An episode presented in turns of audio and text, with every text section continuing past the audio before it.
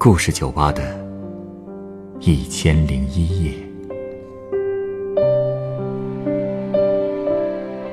本节目由北京人民广播电台故事广播与凤凰网有故事的人频道联合制作。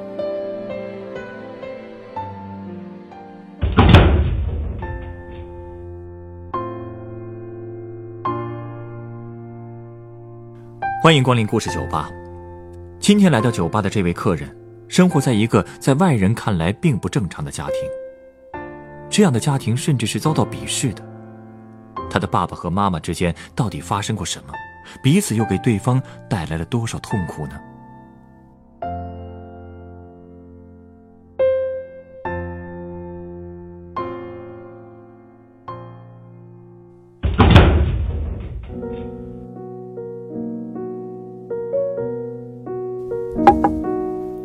们说你是个三观特别正的调酒师，三观正，哎，怎么个正法啊？大家对这个正的理解啊，本来就不一样吧？反正就是道德感很强呗。听说要是有些三观不正的客人给你讲完故事，你还会把他们数落一番呢。数落我可不敢，来的都是客人，我只是会表达一些自己的想法。要是我真敢数落客人，这家店早就关门大吉了。也是啊，那对做别人的第三者，还生了个私生女的人，你的想法又是什么呢？呃，你是在说你自己？是我妈，我就是那个私生女。哦，你今天来就是来讲这里面的故事的吧？嗯，我只是希望讲完以后不要被你数落的太惨。所以，先给你打个预防针。我真不知道别人是怎么跟你说的，我有那么吓人吗？看起来好像也没有啊。好，那就说说看吧。嗯，我爸妈都是一个村里的，不过我爸比我妈大十九岁，他的老婆比他还要大四五岁。我妈初中毕业的时候，本来是考上了高中的，可是。录取通知书却被我外婆偷偷扔掉了，而且还直接给我妈找了个纺织厂的工作。他就这么把女儿的前途断送了？可我妈并不介意啊。其实她也不是很喜欢上学，所以就乖乖去做纺织工人了。不过那个厂子没两年就倒闭了，我妈就托人另找了一家厂子继续做纺织，而那个厂子的厂长就是我爸。听说我爸一眼就看上了我妈。为了追他，我爸甚至偷偷把我妈的自行车给扔了。啊？难道是为了送她一辆新车？啊，不是，就是为了能开车送她回家。其实也不是小汽车，就是那种三个轮子的蹦蹦车，但在村里也是唯一一辆烧汽油的高档车了。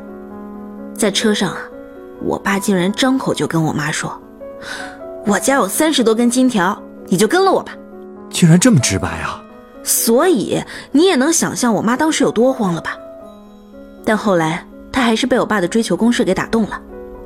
之后每天半夜，我爸都会去敲我妈房间的窗户，我妈就开始偷偷的和我爸约会，还会给他写情书。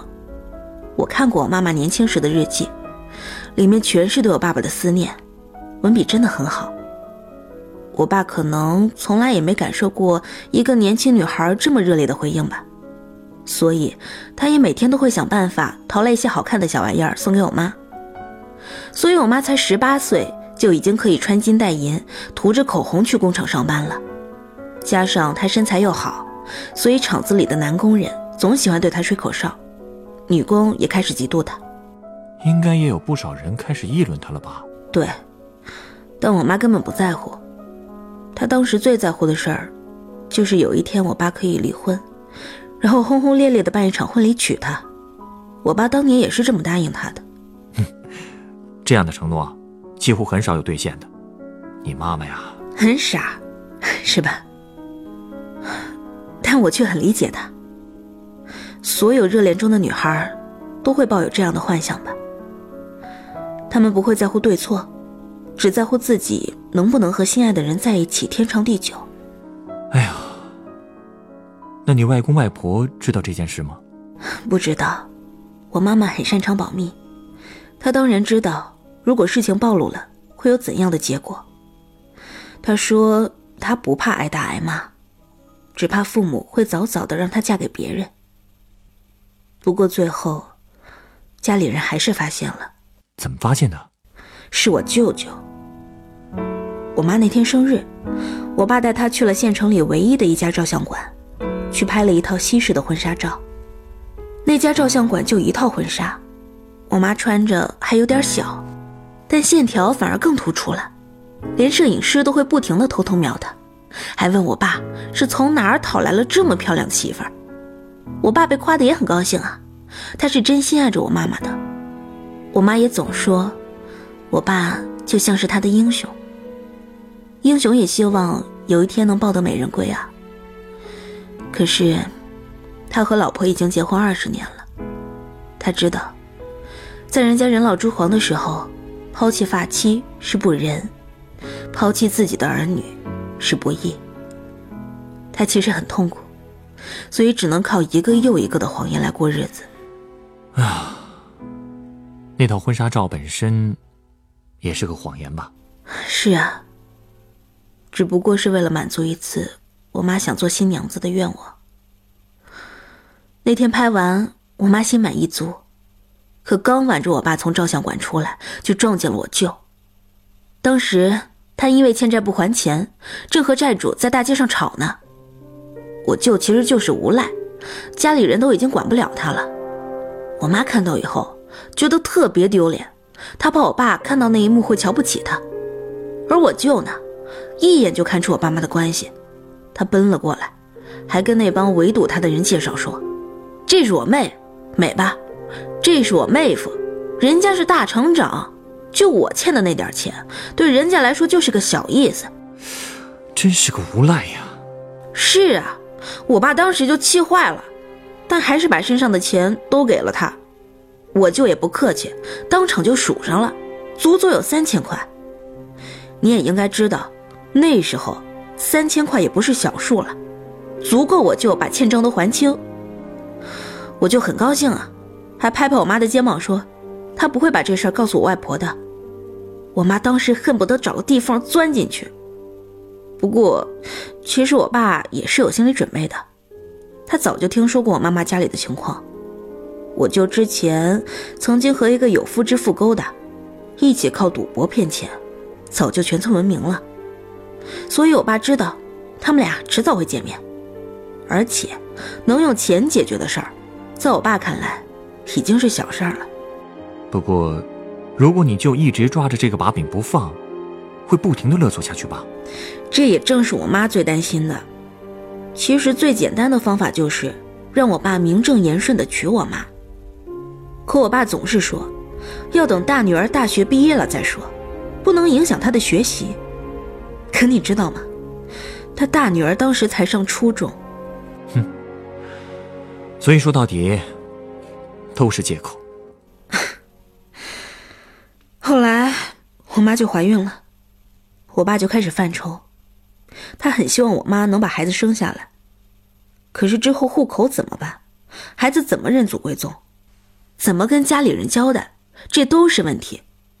所以最后，他做起了缩头乌龟，开始疏远我妈，甚至连厂子都干脆不去了。但是在家里，他的日子也不好过，因为他之前一年都不会回几次家，所以孩子们早就和他不亲了，他老婆也是。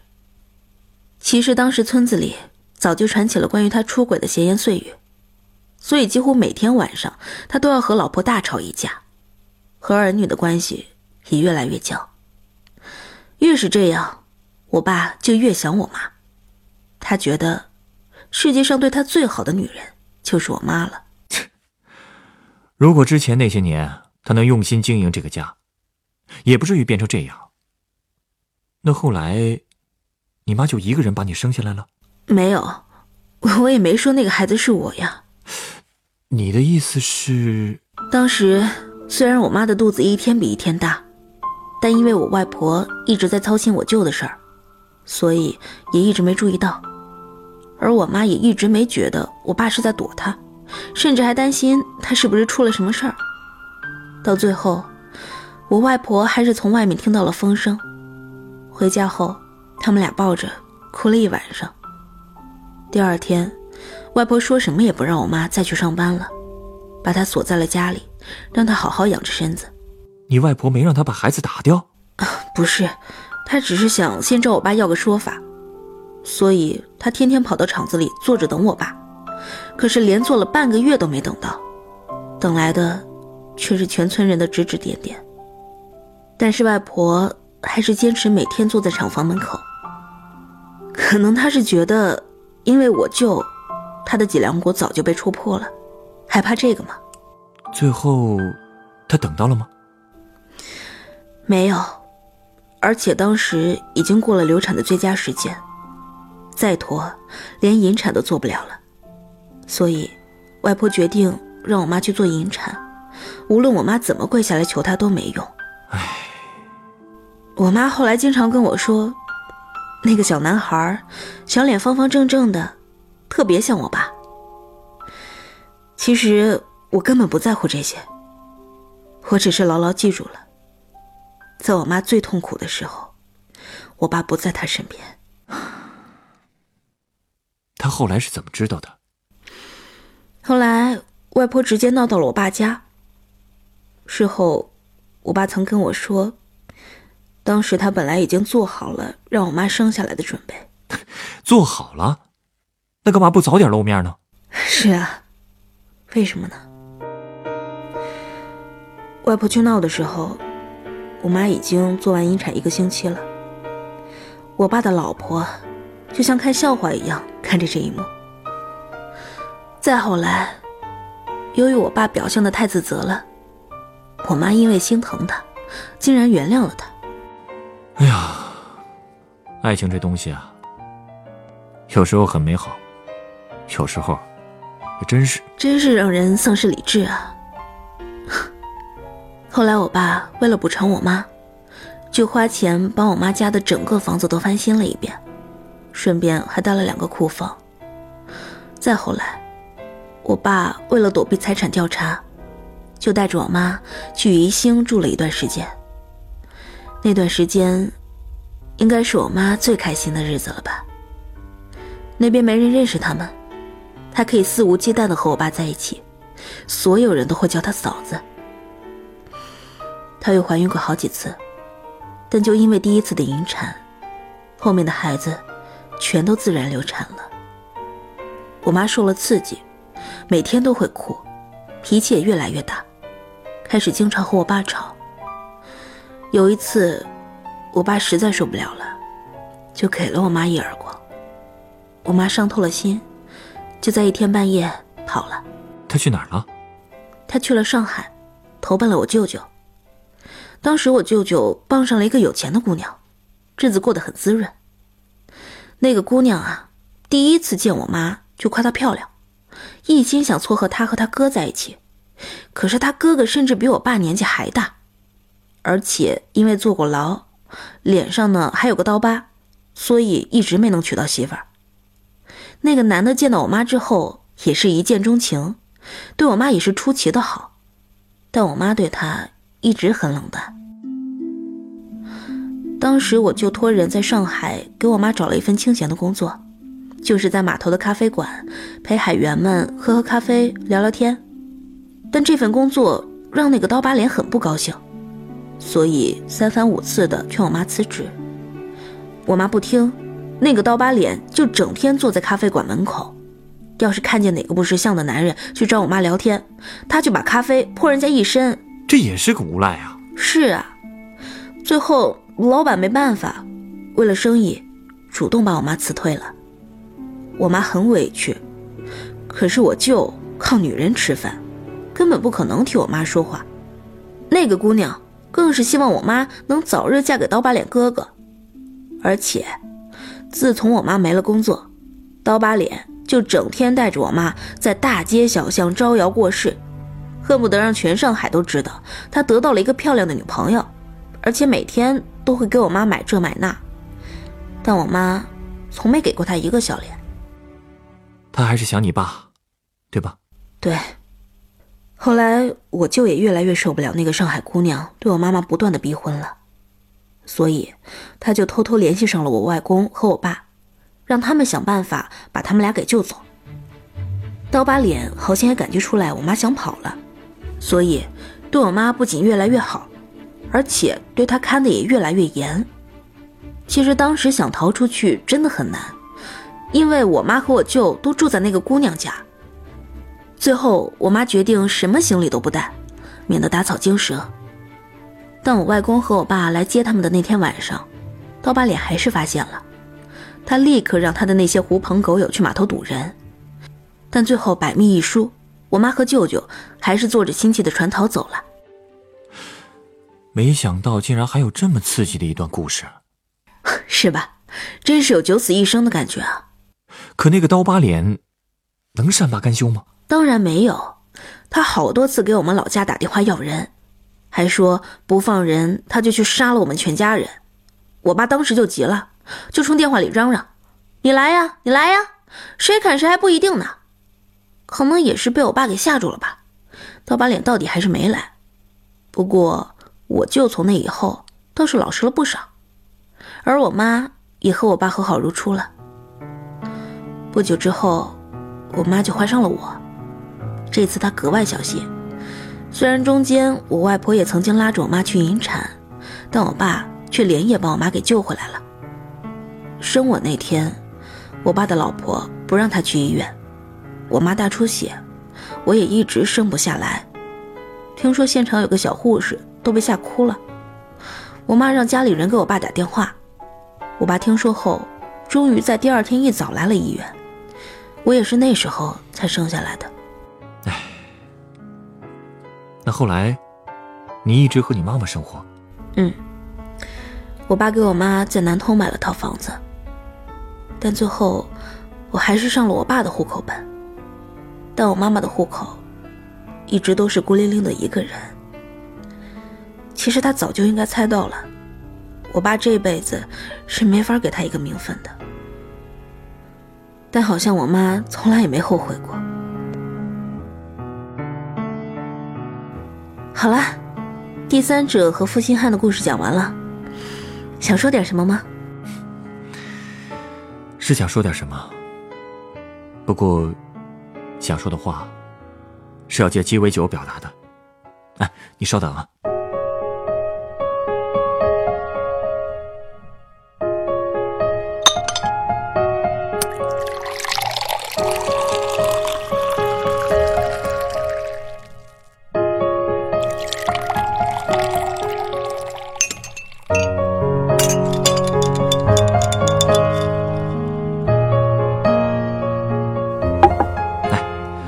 这是你的鸡尾酒，它是由干式金酒和柳橙汁调成的，名字叫做“菊花”，橘子的橘。菊花的花语是新娘的喜悦。送你这杯酒，第一层的意思是想弥补一下你妈妈一辈子都不曾感受到的这种喜悦。很贴心啊，谢谢。那第二层的意思呢？这款鸡尾酒诞生在美国的禁酒令时代。之所以会在干式金酒里加柳橙汁，是因为它能掩盖原本的酒香，闻起来就像是一杯橘子汁。啊，原来是这样啊！所以呢，我的第二层意思是，在我看来，你父亲对你母亲的真爱就像是柳橙汁，它只不过是一种对私欲和逃避家庭责任的遮掩。你不相信我爸是真的爱着我妈妈的吗？我相信。我也相信你妈妈也深爱着你爸爸，甚至我还相信你爸和他的妻子之间没有产生过干柴烈火般的爱情。但我不得不说，你爸爸遇到你妈妈的时候，已经将近四十岁了，一个接近不惑之年的男人，却糊里糊涂的被自己的欲望牵着走，忘记了自己对家庭的责任，不管不顾的对涉世未深的年轻女孩展开攻势，从而给一群人的后半生。带来了巨大的痛苦。这样的爱情，真的美好吗？你果然是个三观超正的调酒师呢。你知道吗？我一直不知道该怎么评价我爸。从小到大，我特别希望他能每天陪着我，因为和我在一起的时候，他对我很好。可是，我又那么恨他，恨他让我妈那么痛苦过，恨他让我妈抛下一切，就是要义无反顾的跟着他。我总听人说，人活一世，总要体验一次义无反顾的爱情。哼 我妈确实做到了，但是在这一场义无反顾的爱情里，所有的人。都是受害者。